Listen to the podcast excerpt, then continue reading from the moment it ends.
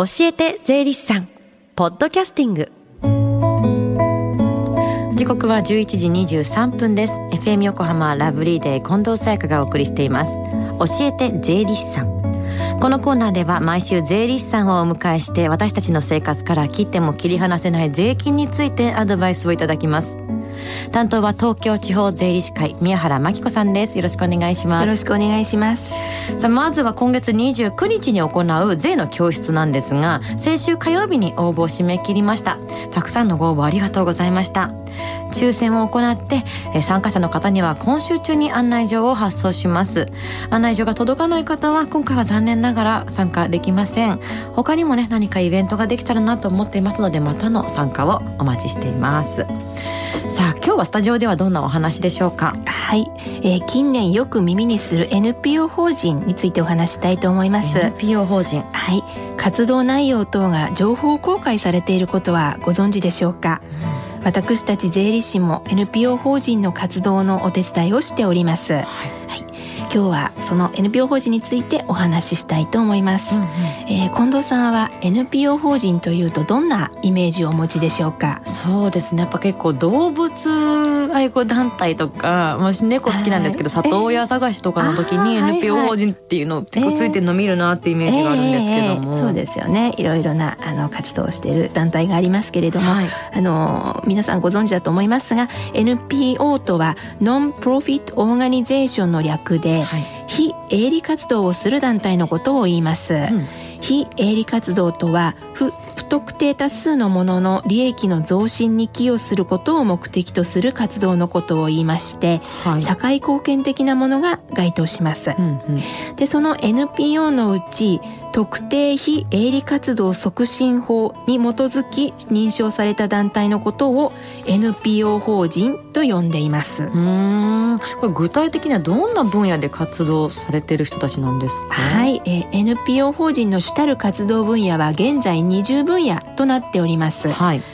福祉文化教育まちづくりなどが代表的なものですね、うんうん、え先ほど近藤さんおっしゃった動物愛護なんかもあると思うんですが、はい、あの行政の仕事と思われがちな、えー、分野も NPO 法人が担ってきておりまして、うん、社会に必要不可欠な存在になってきています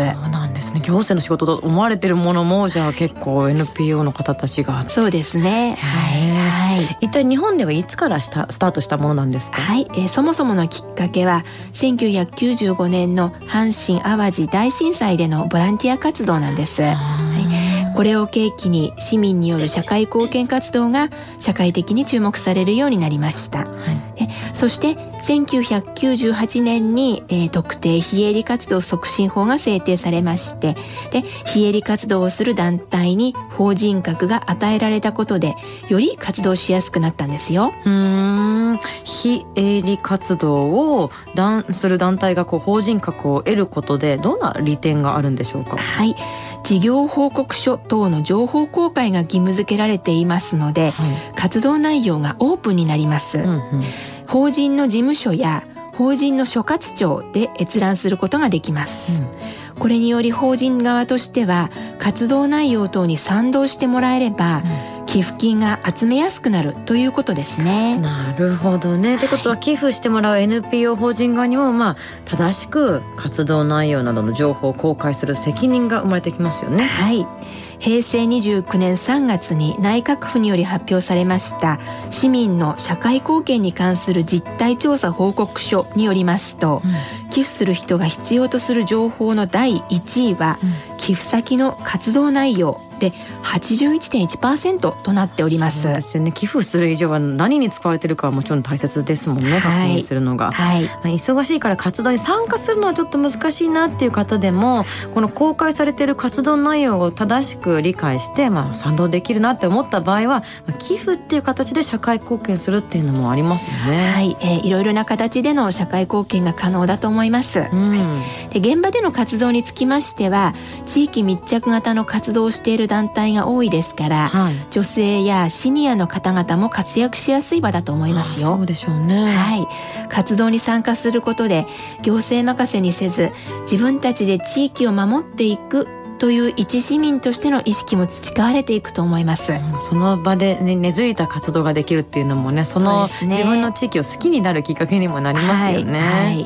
まあ、そんな中で税理士さんっていうのはこの NPO 法人とどんな形で関わってるんですか？はい。先ほど触れました通り法人格を有すると毎年法令で規定された事業報告書や計算書類等を所轄庁に提出し情報公開しなくてはなりません、はい、はい、会計書類の作成はなかなか大変ですので税理士は勉強会や相談会を通じて随時書類作成のお手伝いをしております。提出しなきゃいけないものたくさんあるから、まあ、これは個人も NPO 法人も同じということですよね。でねでも NPO 法人税金がかかるんですね。はい NPO 法人は税金がかからないと思っていらっしゃる方も、えー、中にはいらっしゃるんですけれども、あの税務申告が必要な団体もございます。はい、はい、わからないことがございましたら特定非営利活動法人税理士による公益活動サポートセンターにご相談ください。はい税理士会サポセンで検索していただくとホームページをご覧いただくことができます。連絡先を申し上げます。電話番号045-243-0587です。はい。税理士会サポセンで検索してください。さあそして最後に聞き逃したもう一度聞きたいという方。このコーナーポッドキャスティングでもお聞きいただけます。iTunes ストアから無料ダウンロードできますのでぜひポッドキャスティングでも聞いてみてください。番組の Facebook にもリンクを貼っておきます。教えて税理士さん今日は NPO 法人について教えていただきました。宮原さんありがとうございました。ありがとうございました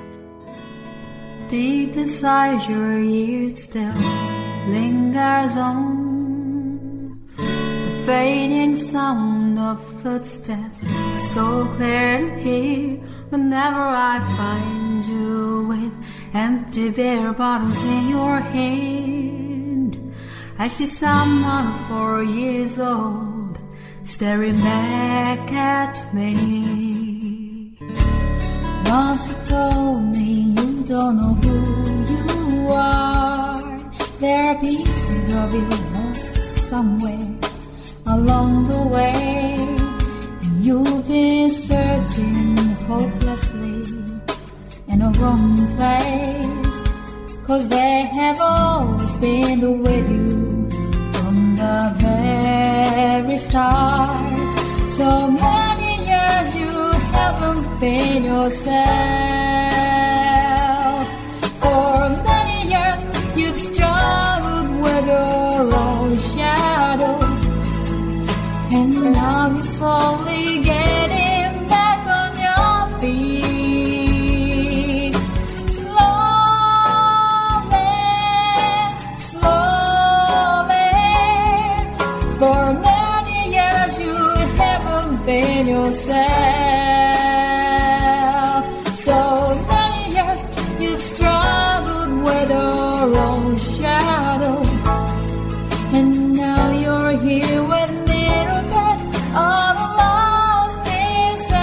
together.